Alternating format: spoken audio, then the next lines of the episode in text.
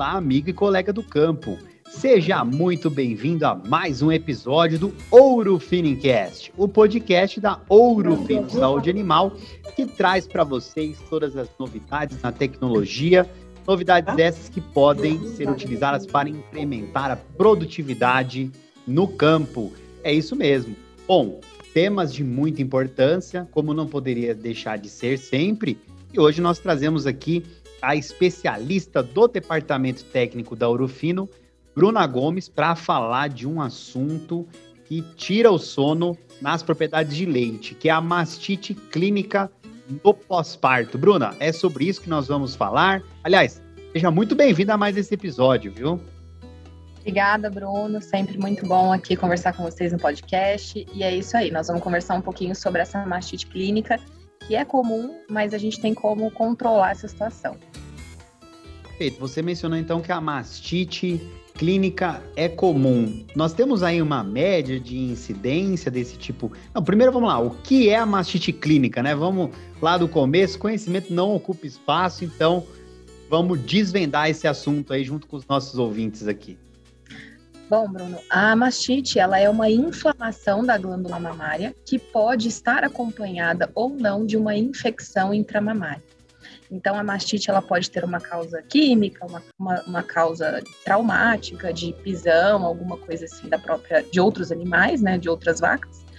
E na maioria dos casos, ela é causada por uma infecção intramamária que acompanha. Então, essa infecção ela pode ser causada por bactérias, por vírus, enfim, fungos, que é a causa mais comum é bactéria. Então, a mastite, ela tá, acomete aí, né, grande parte dos, dos rebanhos leiteiros. É muito difícil é quando a gente vê que não tem nenhum caso de mastite, mesmo subclínica. E ela se diferencia exatamente dessas duas formas, de sinais clínicos, aparecimento de sinais. Então, a mastite clínica eu consigo ver aquele sinal seja ele um grumo no leite, seja um, um, peito um pouco mais inchado, a vaca começa a ficar mais reativa, ou até uma mastite clínica grave, né, que aquele animal ele deita, ele para de comer, enfim, tem todo um acometimento sistêmico. E a gente tem a mastite subclínica, que é aquela que a gente não consegue ver a, a olho nu sinais, porém a gente consegue inaparente, né? Exato, aquela inaparente, mas que a gente consegue diagnosticar através de testes aí como CMT, como CCS. Então a gente tem aí uma, uma ocorrência até que ah, vamos dizer que seja palpável de mastite nas propriedades leiteiras, né? Assim, é, é muito diferente a causa, a origem, o aparecimento de clínica ou subclínica, mas ela acaba sendo uma doença muito comum de todos os rebanhos leiteiros. Perfeito. Você já mencionou, então, Bruna, um pouco do, dos agentes né, que podem causar essa mastite e algumas, é, algumas situações que podem levar à ocorrência dessa mastite clínica aí no pós-parto. Mas tem algum tipo de manejo ou fa grande fator que pode predispor a explodir casos de mastite nas propriedades, mastite pós-parto? Tipo de situação pode favorecer o, o, o acontecimento, né, o aparecimento desse tipo de enfermidade? Bruno, é claro que o desafio, é, principalmente o desafio ambiental, ele vai contribuir bastante, né, para o aparecimento dessas mastites, principalmente no pós-parto. Mas... Ambiental você fala sujeira, né? É, sujeira, né? Vamos dizer assim, uma, uma presença de, de, de lama em excesso, de, de sujidades, né? A própria, as, próprias, as próprias fezes dos animais, as sujidades das instalações e tudo mais mas a gente precisa muito conversar sobre o período seco, porque a grande maioria dessas, desses casos de mastite no pós-parto, eles estão atrelados ao período seco, ou seja, esses casos clínicos, eles têm origem no período seco.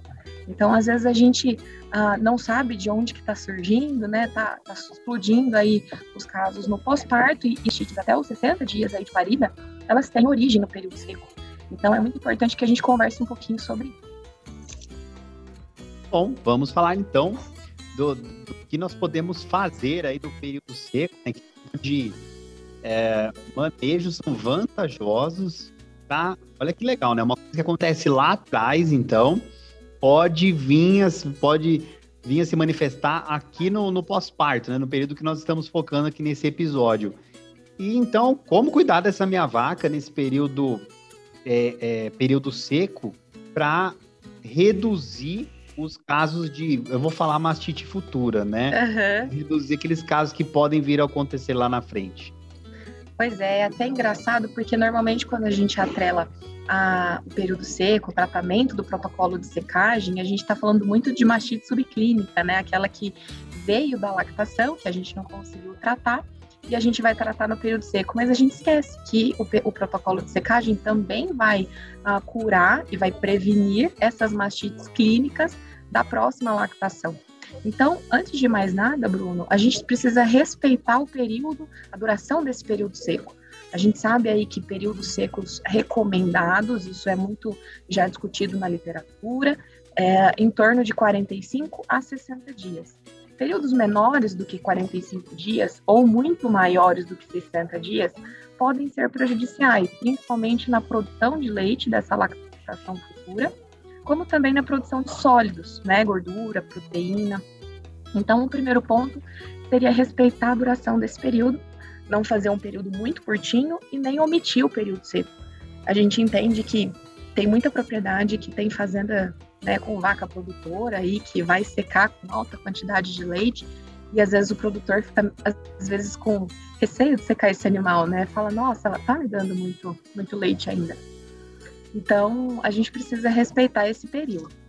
É, importante seria fazer um tratamento, um protocolo de secagem adequado, né? Colocar aí uh, uma, uma, limpeza bem asséptica desses tetos, bem, de bastante limpo. Então, faço todo o protocolo aí, faço a ordenha, esgoto esse animal, faço o protocolo de secagem, então limpo esse teto, limpo a, a pontinha do teto com, com álcool dado, álcool 70, faço o antibiótico, né, intramamário, faço a massagem desse antibiótico sempre de baixo para cima do teto e eu faço a aplicação de um selante interno de tetos. E aí, após a aplicação do selante, eu não faço massagem. Passo a passo. Apliquei o antibiótico, faço massagem. Após isso, aplico o selante e não faço mais a massagem. O intuito é que o selante fique ali naquele canal mesmo. Certo. E, ô, Bruna, já que você mencionou esse, esse antimicrobiano próprio para esse período seco, ele tem diferença do antimicrobiano que é utilizado para tratar essas mastites durante a lactação? Tem sim, Bruno. O antibiótico de período seco, ele, ele tem muito maior concentração, né? O princípio ativo do antibiótico, ele é em maior quantidade. Então, é nesse intuito mesmo de fazer uma cura maior dessas, dessas mastites subclínicas que vieram da, da lactação e claro que o antibiótico fique um período, uh, um tempo hábil na glândula mamária que ele consiga prevenir essas novas infecções juntamente com o selante. Então a gente uh, busca aí por, por soluções eficazes que tenham uma boa, vamos dizer assim, uma boa permeabilidade na glândula, que atinja aí toda a glândula mamária e que consiga combater as principais, os principais agentes causadores de mastite aí que a gente tem. Olha, olha que interessante, né?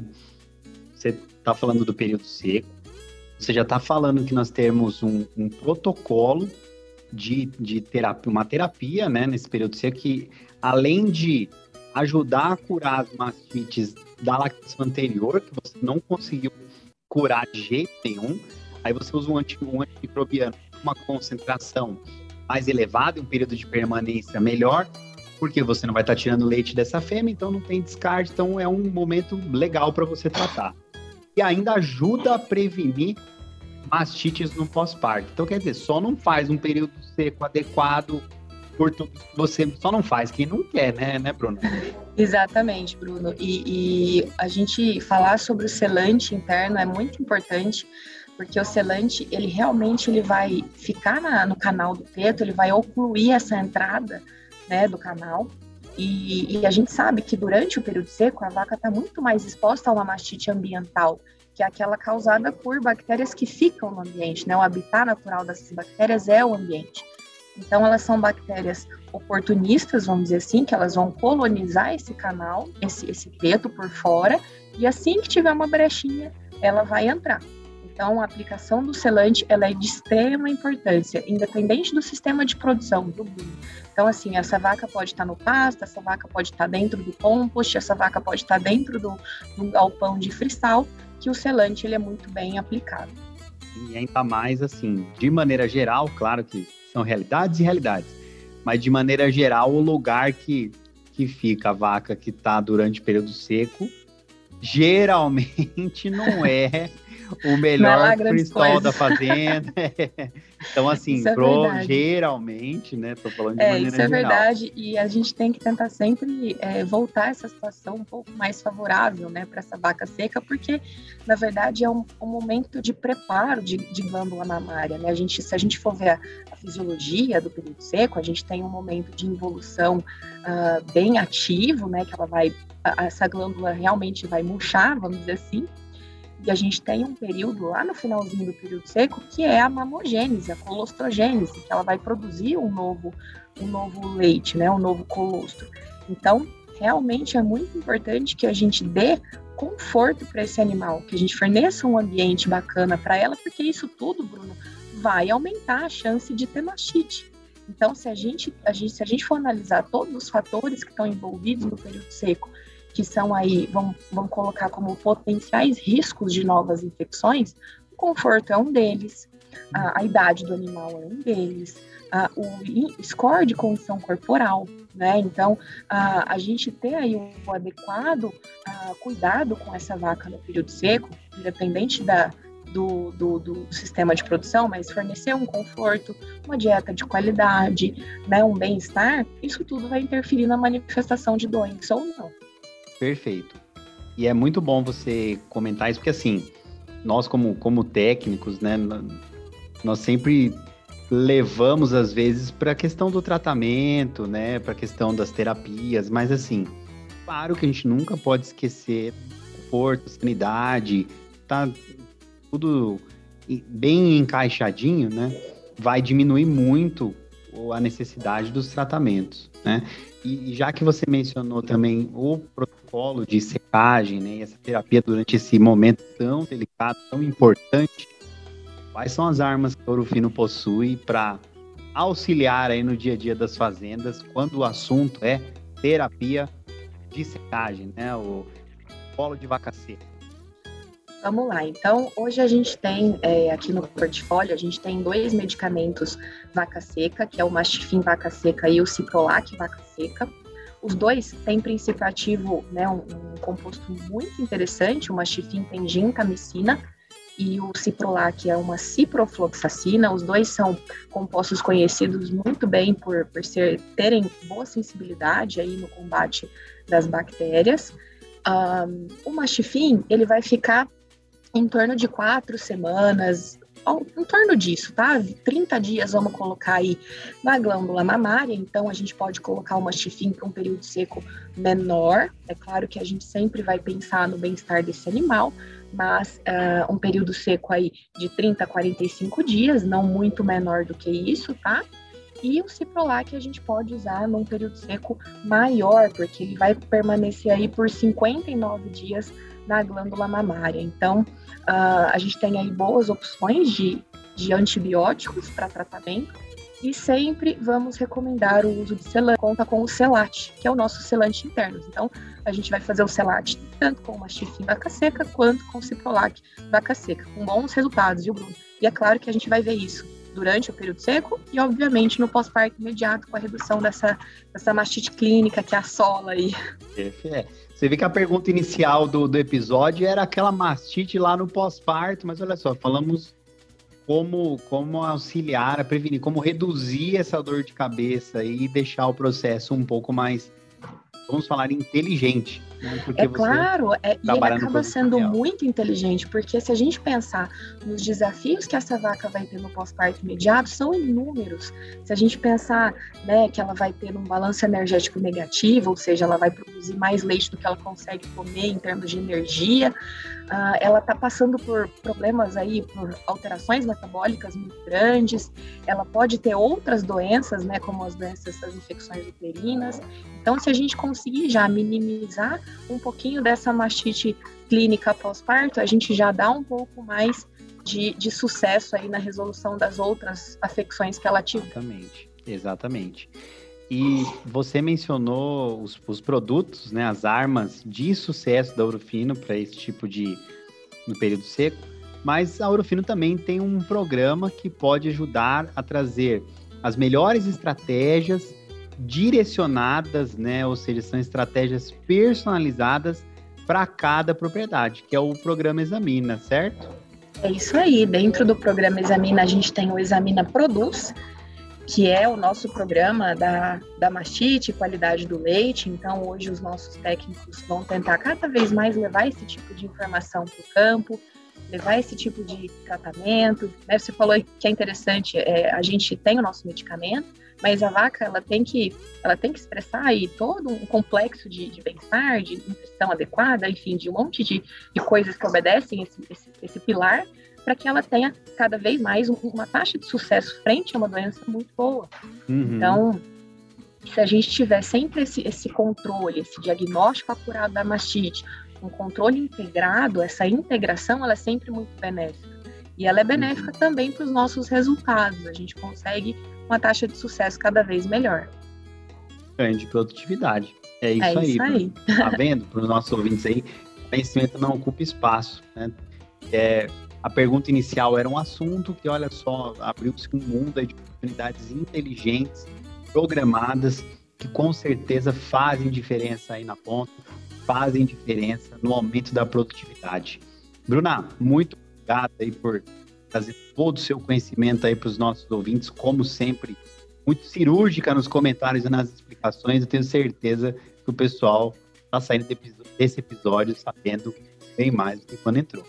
Imagina, Bruno, eu que agradeço e relembro aqui também que a gente tem boas opções aí para o tratamento dessa mastite clínica, caso ela ocorra. Infelizmente, às vezes a gente não conseguiu passar essa informação, às vezes o produtor fala, poxa, mas eu já tô com esse problema na minha fazenda, o que, que eu faço?